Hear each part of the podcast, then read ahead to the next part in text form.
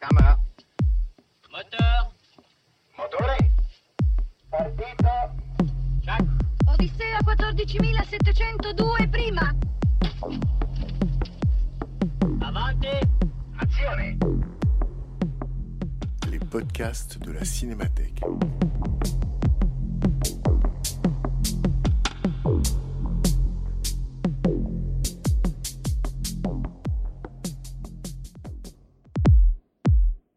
Page de cinéma, votre rendez-vous bimestriel du livre de cinéma, commenté par les auteurs et professionnels qui font l'actualité. Aujourd'hui, récit de la création du film de Louis Malle, Au revoir les enfants, avec Aurore Renaud, autrice d'un ouvrage éponyme paru aux éditions Grémézé. Louis Malle a 55 ans lorsqu'il réalise Au revoir les enfants en 1987. C'est un cinéaste reconnu qui a plus de 35 ans de carrière derrière lui. Revenu depuis peu des États-Unis, où il a réalisé 7 longs métrages, Au revoir les enfants est son premier film français depuis 10 ans. Ce projet est particulier pour le cinéaste, il s'agit pour lui d'évoquer un douloureux souvenir d'enfance. En janvier 1944, il est élève dans un pensionnat catholique. Âgé d'un peu plus d'une dizaine d'années, il va être fasciné par un élève de sa classe, brillant mais très discret. Il va éprouver pour lui un sentiment de fascination, entre admiration et jalousie, mais ils ne deviendront jamais amis. Un matin, des officiers allemands débarquent et découvrent des enfants juifs, dont son camarade de classe, cachés par les prêtres de l'école. Ils sont arrêtés. C'est un véritable traumatisme pour le jeune Louis, qui toute sa vie se souviendra de ce matin d'hiver. Il éprouvera la nécessité de raconter cette tragédie dans un film, entre autobiographie et fiction. Au revoir les enfants sera son plus grand succès public et le film auquel il tient le plus. Pour parler de l'aventure de ce film, Aurore Renaud évoque avec nous l'écriture de son ouvrage autour de la genèse du film, ses recherches, son utilisation des archives de la Cinémathèque française, ainsi que ses découvertes. En préambule, nous avons interrogé lors d'un entretien téléphonique une des filles du cinéaste, Justine Malle, déposante du fonds Louis Malle de la Cinémathèque française. Elle évoque pour nous les archives de son père, un souvenir d'écriture du film, ainsi que l'incompréhension d'une partie de la critique française à l'égard de l'œuvre du cinéaste. Mon père, je pense, a une, avait une vocation d'écrivain, euh, voulait être écrivain en fait, euh, et donc euh, c'est quelqu'un qui écrivait énormément et, surtout euh, qui, gardait absolument tout, tout, tout. Euh, donc, c'est pour ça que le fond euh, est très riche. Alors moi, en fait, ce qui s'est passé, c'est que je travaillais euh, à la société après, sa disparition. J'ai travaillé plusieurs années à la société Nef, qui, qui, qui, avait produit tout ce, presque tous ces films. Et, et à un moment, on a décidé, on a décidé de les, de, les donner à la, bibliothèque du film. Euh, donc, euh, donc voilà, moi j'ai fait ce travail un peu de, de, rassembler euh, les photos, euh, les, notes et de évidemment de, voir ce qui peut-être était trop intime, etc. De, séparer euh, les lettres, les machins. Mais euh, donc une partie du fond vient de là, vient de ce moment-là, donc dans les années, je sais plus de 2010 peut-être, comme souvenir un peu de l'écriture de revoir les enfants. Euh, donc moi j'avais j'avais 12 ans, donc à peu près l'âge des, des, protagonistes et mon père glanait un peu euh, des, des, des, choses que je disais. Euh, il y a deux phrases dans le film. Euh, c'est il y a des loups dans cette forêt parce que moi j'ai toujours eu comment dire j'avais très peur des loups. J'avais dit oui tous ces gens vont être morts et enterrés dans 40 ans ou je sais pas quoi et ça il a il a repris un peu texto. Je me demande où sont les autres. C'est quel jour aujourd'hui? 17 janvier. Jeudi? Est-ce que tu réalises qu'il n'y aura plus jamais de 17 janvier 1944 Jamais, jamais plus. Taisez-vous les petits, grouillez-vous Dans 40 ans, la moitié de ces types seront morts et enterrés. Allez, viens. Y'a que moi qui pense à la mort dans ce collège. C'est quand même incroyable. Donc, euh, il se reconnaissait dans certains traits euh, que j'avais, une sorte de, mélancolie, de nostalgie un peu avant, l'âge. Euh, mais ni à mon frère ni à moi, il avait parlé de cet épisode. Donc, tout d'un coup, peut-être on se sentait euh, impliqué dans quelque chose qui que finalement on découvrait complètement. C'était un peu l'angle d'un très joli documentaire de Pierre-Henri Gibert, qui était l'espèce de décalage entre son image d'homme couvert de femmes, succès, voilà, et euh, ses notes et quand il a découvert ces notes aux, archives, il, de, de, voir cette espèce de regard impitoyable comme ça sur lui-même, de, de j'ai tout raté, ce film est nul, a toujours euh, reproché, c'est de ne pas approfondir une, euh, une fibre, une voilà, mais de, de, changer, d'être éclectique. Euh. Et donc ça, ça, ça a amené à l'accusation d'être touche à tout, superficielle, dilettante, alors que s'il faisait ça, c'était dans un justement dans un engagement avec son art très très très grave. Bonsoir mon père. Bonsoir mon père. Ce lit est libre? Oui mon père, ville à la couture. Mettez-vous là. Mes enfants, je vous présente Jean Bonnet, votre nouveau camarade. Monsieur Moreau, vous lui trouverez un casier. Bonsoir les enfants.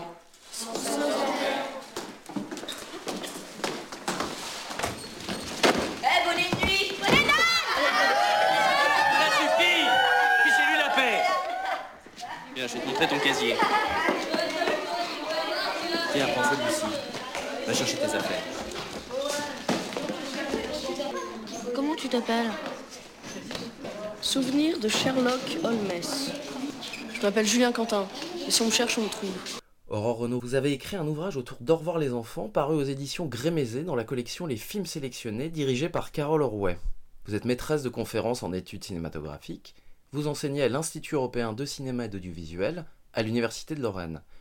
Vous êtes l'auteur de Roberto Rossellini, de l'histoire à la télévision, un travail de réévaluation de la seconde partie de carrière du cinéaste, mal connu.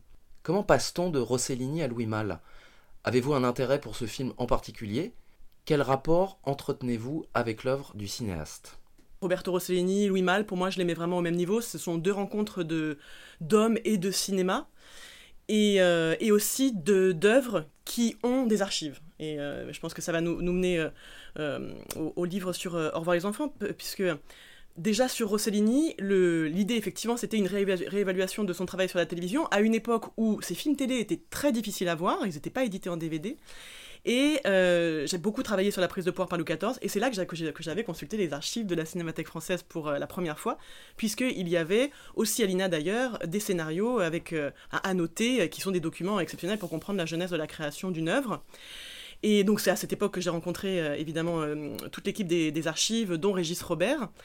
Et ensuite, bon, bien plus tard, évidemment, puisque euh, le travail sur Rossellini, ça m'a occupé une dizaine d'années, j'ai envie de dire, parce que c'était mon travail de thèse, qu'ensuite la publication du livre a aussi pris quelques années. Après cela, j'ai continué à travailler sur les archives, les archives scénaristiques principalement, puisque ce qui m'intéresse, c'est de comprendre comment s'élabore de A à Z euh, un, projet hein, de la tête du, réalisateur scénariste euh, jusqu'à euh, évidemment le, film, le film fini. Et en en, discutant avec Régis Robert, qui était le, coordinateur de l'espace chercheur à l'époque, il m'avait dit mais tu devrais consulter, consulter le fond Louis Malle. C'est un fond dingue. Et, c'est génial parce que moi j'avais déjà envie de travailler sur Louis Malle, parce que c'est un cinéaste que je trouve qu'il faut aussi réévaluer, reconsidérer. Euh, et, et, d'un coup, d'avoir cette, euh, information que le, fond était euh, énorme et qu'il avait été peu traité, c'était c'était une, excellente, une excellente nouvelle pour la chercheuse que, que j'étais. Alors j'ai commencé à, à consulter un peu l'entièreté du, fond hein, pour regarder un peu quels étaient les... Moi je travaille beaucoup sur les films historiques. Euh, et tout de suite, j'ai eu envie de travailler sur Au revoir les enfants, parce que, euh, enfin, on y reviendra peut-être, mais c'est un film, euh, film d'enfance, de mon enfance, qui, qui est universel parce qu'il parle de toutes les enfances, donc il parlait aussi de mon enfance. Et, en plus, je me suis rendu compte très vite que le, fond, du point de vue du scénario, était très beau parce qu'il était très intime pour lui mal. Le premier, le premier jet est écrit à la main, qu'est-ce que c'est beau d'avoir ça entre les mains. Tout le monde peut consulter les archives à la Cinémathèque française en prenant rendez-vous. J'avais ce scénario-là entre les mains, écrit de l'écriture extrêmement fine, très lisible, très belle de, Louis Malle. Ce qui est très beau dans le fond Louis Malle, ce qui m'a tout de suite euh, beaucoup touché, c'est que euh, il doute de tout il écrit une chose, puis son contraire, et il, explique. Mais je ne sais pas, je ne suis pas sûr, même pour avoir les enfants. Il y a cette idée d'un scénario alternatif à un moment donné dans son écriture, où alors qu'il euh, il l'écrit d'une traite, il sait très bien ce qu'il veut dire, à un moment donné, il se pose la question de savoir s'il va pas faire un happy end, parce qu'il a du mal à l'idée de tuer ses enfants euh, à, la fin du film.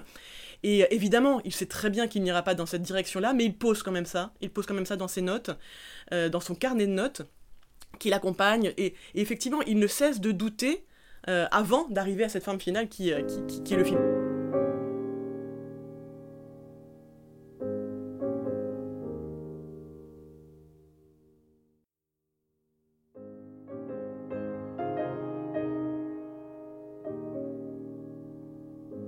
Quand on est témoin d'une scène d'une telle euh, violence alors qu'on est enfant et qu'on est innocent, on ne sait pas encore euh, qu'est-ce que c'est vraiment le mal. Ce qui est très intéressant dans, le film Au les enfants, c'est qu'il va quand même restituer la méchanceté qu'il peut y avoir euh, entre les enfants, mais c'est une méchanceté euh, qui n'est pas encore celle du, du monde adulte.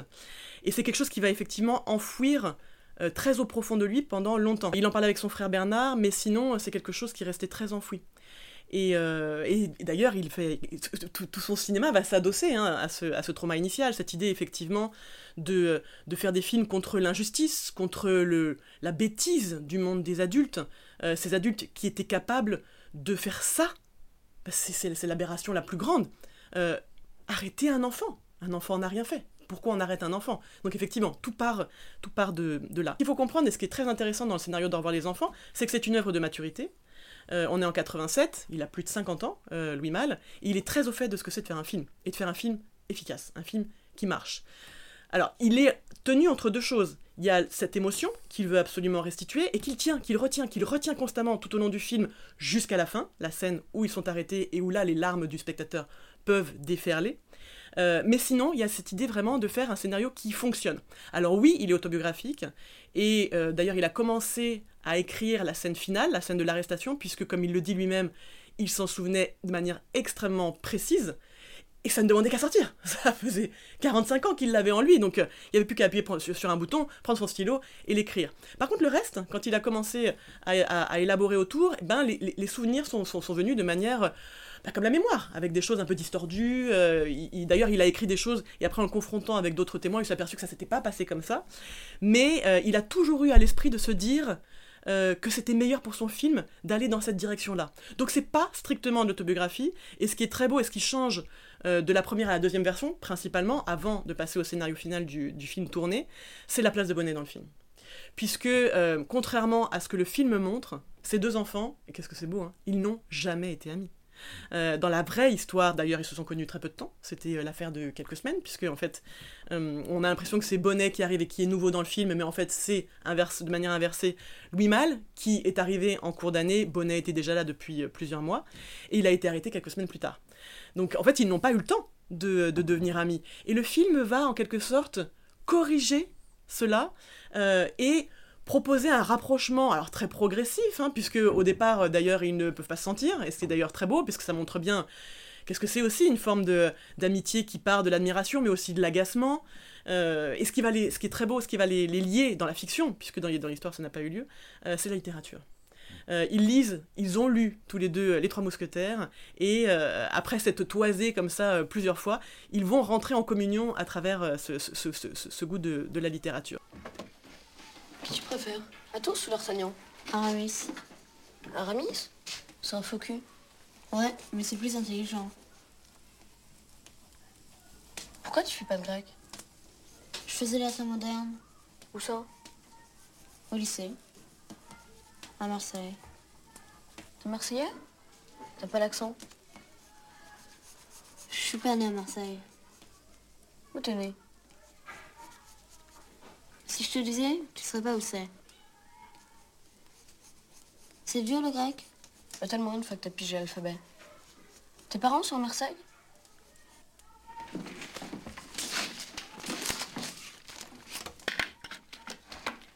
Mon père est prisonnier. Il s'est pas évalué. Et ta mère? Elle est où ta mère?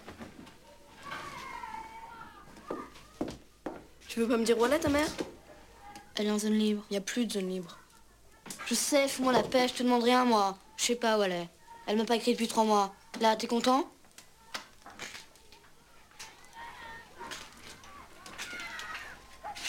Qu'est-ce que vous faites là tous les deux? Je suis enrhumée, je tousse. Allez, pas d'histoire, allez en récréation. Il est salaud, Hippo. Toujours à fouiner. Pour l'image, hein, ça c'est très intéressant, il avait travaillé avec euh, Sven Nykvist, le chef opérateur de Bergman, euh, sur Black Moon, quelques années auparavant. Il, voulait le reprendre, mais il n'est pas disponible. Et finalement, il va travailler avec Renato Berta. Alors c'est la première collaboration, et en même temps, c'est... euh, une élection. Ils, se trouvent tous les deux et, ils vont s'entendre remarquablement bien, notamment sur la musique et évidemment sur l'image, sur la couleur, puisque Louis Malle veut une image extrêmement précise. Euh, il a vécu cette période, il veut restituer son propre ressenti, et pour lui c'est une image qui n'est pas, noir et- en noir et blanc, mais qui est sans couleur. Et le film est comme ça. Le film est dans des tons euh, bleu marine, euh, marron, gris. C'est l'hiver, c'est un hiver très froid, très rude, et il va d'ailleurs avoir beaucoup de chance, Louis Malle, puisque l'hiver euh, 87 où il va tourner est lui aussi un hiver très froid. Et il finira même par avoir, ce qu'il voulait pour certaines scènes, de la neige. Sans l'avoir, euh, sans, de la vraie neige, pas de la fausse neige, de la vraie neige. Donc évidemment, du point de vue de l'émotion et de l'atmosphère de la scène, c'est c'est quelque chose de très différent. Il y avait aussi Willie Holt, qui euh, a conçu les décors et qui avait été lui-même déporté. Donc euh, euh, il y a des gens qui ont vraiment aussi connu la guerre euh, comme, euh, comme, euh, comme, comme Louis Malle, alors manière beaucoup plus tragique évidemment pour, euh, pour Willie Holt. Et c'est un film qui va être une véritable consécration euh, pour Louis Malle comme pour son équipe, puisqu'il obtiendra quasiment euh, tous les Césars euh, des nominations. Je crois que c'est euh, c'est 8 Césars pour, pour euh, 10 nominations, enfin quelque chose comme ça. C'est vraiment presque un sans faute. Et c'est aussi un, très très grand succès public. C'est son plus grand succès public en dehors de sa co- co-réalisation avec Cousteau sur, sur Le Monde du Silence. Donc oui, là il y a vraiment quelque chose d'un film qui va couronner la carrière de, de Louis Malle. Est-ce qu'on pourrait évoquer le personnage de Joseph, qui est assez secondaire, mais qui finalement est déterminant pour le film, et qui n'est pas sans rappeler, est-il un cousin éloigné, Lacombe Lucien Ouais, complètement. C'est clairement un, cousin de, de Lacombe Lucien. Rappelez-vous, Lacombe Lucien, euh, au début du film, euh, il, fait le ménage dans un hospice.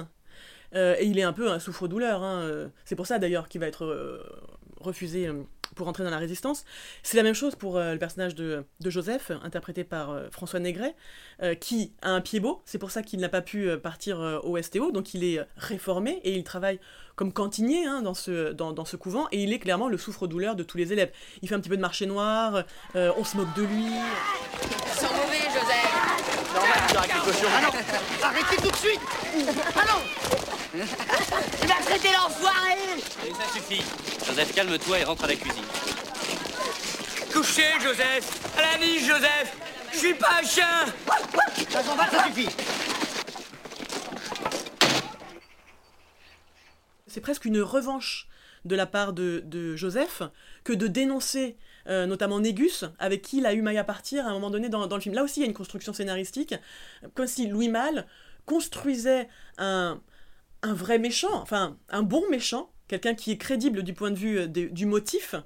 Euh, et effectivement, le moment à la fin où on découvre euh, François Négret, Joseph, qui sort de derrière le mur, et donc Julien est confronté à lui, c'est la première fois qu'il voit le mal incarné. D'ailleurs parce qu'il était plutôt copain avec Joseph, donc tout d'un coup de se rendre compte que c'est lui qui a dénoncé son copain, euh, c'est terrible. Enfin voilà, c'est vraiment tombé de très très de, de très très haut. Et effectivement, c'est un personnage qui va beaucoup hanter ensuite la filmographie de Louis Malle. On retrouve là euh, une ambiguïté morale qui est typique des grandes œuvres de Louis Malle. Il y a un agglomérat de complexité euh, et d'ambiguïté humaine où chacun finalement euh, a ses motivations, ses raisons, comme dirait euh, Jean Renoir. Et c'est ça qui est profondément dérangeant dans le cinéma de Louis Malle. Complètement. Et ce qui est très intéressant là-dessus, et vous avez absolument raison, d'ailleurs, le collège de Provins où, le film a été tourné a réalisé un, travail d'enquête et dans, lequel il liste les invraisemblances. Et dans ces invraisemblances, on trouve celles euh, concernant, euh, concernant Joseph. C'est-à-dire que euh, le, père, Jean, qui était un jésuite extrêmement méritant, n'aurait jamais, de, sa, propre morale, hein, renvoyé Joseph, ce garçon de cuisine qui avait fait du marché noir avec ses enfants de bourgeois, et, en même temps, Louis Malle, il a- besoin de cela. Donc là, là aussi, hein, il, il tord la véritable histoire pour aller dans le sens d'une histoire ben, conforme à effectivement son univers qui, montre ces complexités euh, du, mal. Mais sinon, d'un point de vue euh, historique, jamais le père Jean n'aurait ren- n'aurait renvoyé Joseph. D'ailleurs, c'est quelque chose qui est totalement euh, fictionnel. hein. On, ne sait pas qui a dénoncé le père Jean et les, et les trois élèves juifs. On arrive maintenant à la séquence finale. Regardant toutes ces notes et ces écrits, qu'est-ce qu'on peut tirer comme conclusion de cette dernière scène, dans la manière dont elle fut construite, telle qu'on la voit euh, aujourd'hui dans le film Et quelle découverte avez-vous fait en consultant les documents du fond? Alors là, c'est euh, un vrai euh, plaisir de, de, de chercheuse qui s'est passé parce que euh, il y avait des choses que je savais en, cherchant euh, aussi bien dans la biographie euh, de, Louis Malle que dans, divers euh, documents. Euh, le fait que la scène avait été euh, beaucoup réduite parce que euh, elle est extrêmement sèche. hein. Euh, si vous l'avez en, en tête, euh, les, élèves sont dans la cour. euh, Muller euh, demande de faire l'appel. Tout d'un coup arrive le, euh, prêtre avec euh, les trois enfants. Euh, ils traversent le champ, ils sortent. Un mouvement de la main de Julien et tout est fini. Euh, donc c'est extrêmement, sec. Alors que euh, dans la vraie histoire, ça a été beaucoup plus long. Euh, ça a été beaucoup plus long parce que euh, il y a un chien qui intervient, euh, qui rentre, qui, passe dans les jambes des élèves. euh, Il y en a un qui lui donne un coup de pied, Muller s'énerve, donne une gifle. Enfin, c'était, euh, c'était du grand théâtre. Euh, on aurait pu tout à fait imaginer euh, cette scène euh, avec, euh, avec ce chien. Mais clairement, Louis Malle veut euh, aller à l'essence de cette scène-là, donc il, il l'épure, il enlève tout ce qui est trop gras. Il enlève aussi quelque chose qui s'est véritablement passé. C'est qu'au moment où le prêtre euh, traverse le champ et dit au revoir les enfants, à bientôt, tout le monde l'a applaudi. Tout le monde l'a applaudi, mais quel geste Quel courage de la part des élèves de l'applaudir Eh bien, il le tourne, hein, ça lui mal, mais il ne le garde pas parce qu'il trouve ça trop théâtral. C'est- génial. Bon, ça, c'est des choses qu'on savait déjà. Par contre, j'ai découvert, et là, on se sent vraiment comme euh, Indiana Jones qui arrive dans la crypte et qui découvre un trésor. Alors, bon, à, l'échelle euh, des, chercheurs en études cinématographiques, euh, c'est que en revoyant la scène sur mon écran, encore et encore et encore, j'ai découvert que lorsque le prêtre ouvre la il est censé ouvrir la bouche pour dire au revoir les enfants, à bientôt, eh bien, il ne l'ouvre pas la bouche. Et il y a une sorte de faux raccord sonore qui est extrêmement curieux à ce moment qui est quand même l'acmé dramatique du film. Et en fait, on ne le voit pas quand on est pris euh, dans le rythme de la de, l'émotion de, de- la séquence. faut quand même s'imaginer que sur un grand écran, ça devait euh, on, devait pouvoir le voir. Personne ne s'en est aperçu. Alors j'ai posé la question. Et c'est ça le, le- vrai plaisir, c'est que j'ai fini par trouver la solution. Mais euh, avant de, trouver la solution, j'ai beaucoup tâtonné. Je me suis posé plein de questions. J'ai interrogé Jean- Jean-Claude Lheureux, donc l'ingénieur du son, qui se souvenait, euh, alors que évidemment il y avait eu ce, ce- ce faux raccord, mais il ne savait plus pourquoi. Euh, il se souvenait qu'un collègue ingénieur du son lui en avait fait le reproche entre guillemets au moment de la sortie du film. Euh, mais sinon, le- la monteuse ne s'en ne- ne souvenait plus. Enfin, il y avait une sorte de, de, mystère, de mystère complètement hein, sur, sur cette, sur cette séquence-là. Alors, je suis retournée aux archives euh, pour essayer de, de percer ce, ce mystère-là, et j'ai effectivement trouvé dans euh, le rapport journalier de la script que, euh, alors faut savoir, et ça c'est un élément euh, extrêmement important, que c'est le premier film qui a été mixé numériquement du point de vue du son. C'est-à-dire qu'on a pu faire peut-être euh, des expérimentations un peu plus neuves euh, sur revoir les enfants que ça, ça- ça- ça n'avait été le cas auparavant. D'ailleurs, ils ont tous les trois, hein, les, euh, les collaborateurs au son, euh, obtenu le, le César. Et si vous regardez sur YouTube, ils le disent d'ailleurs dans le discours de remerciement que c'est le premier film qui a été euh, mixé de manière numérique. Donc avec cette information-là, je commençais à me dire, tiens, il y a quelque chose qui a peut-être pu avoir lieu. Et effectivement, la scène commence par les enfants. Ce sont les enfants qui disent au revoir mon père, au revoir mon père deux fois, avant que le prêtre ne leur réponde en disant au revoir les enfants, à bientôt. Donc il y a une inversion qui a lieu par rapport à la scène qui s'est vraiment déroulée, où c'est le prêtre qui a dit au revoir et où les enfants lui ont répondu. Donc j'avais cette intuition de me dire quelque chose s'est joué du point de vue du rythme au montage pour que ce soit plus émouvant, pour que cette idée que euh, les enfants répondent au, prêtre. Et j'en ai eu la confirmation effectivement euh, dans euh, le- les archives, lorsque j'ai trouvé dans le rapport script que eh bien, il fallait décaler le premier au revoir, ça je le dis hein, entre guillemets, parce que c'est vraiment le, la, la formulation qui était sur le document et qui m'a donné la preuve qu'effectivement il y avait eu un, léger décalage. Bon ça c'est ça, paraît euh, extrêmement précis, mais ça éclaire un, un point d'histoire du cinéma. Il était très féru de faux raccords sonores, il s'était rendu compte quand il avait tourné Zazie dans le métro que les gens ne s'en apercevaient pas. Et du coup, euh, presque vexé, hein, il- il en avait mis euh, comme ça de temps en temps dans ses films. Mais d'imaginer un faux raccord sonore dans ce film-là, où il ne voulait pas se tromper sur l'émotion à, à- à- à construire, à distiller, euh, c'était vraiment être très au fait de justement cette construction narrative et scénaristique, et aussi des pouvoirs du cinéma et du montage. Merci beaucoup. Avec plaisir. Le fonds Louis Malle de la Cinémathèque française est consultable sur rendez-vous à l'espace chercheur. Pour les autres références, et en particulier les livres, tout est disponible en salle de lecture, en libre service.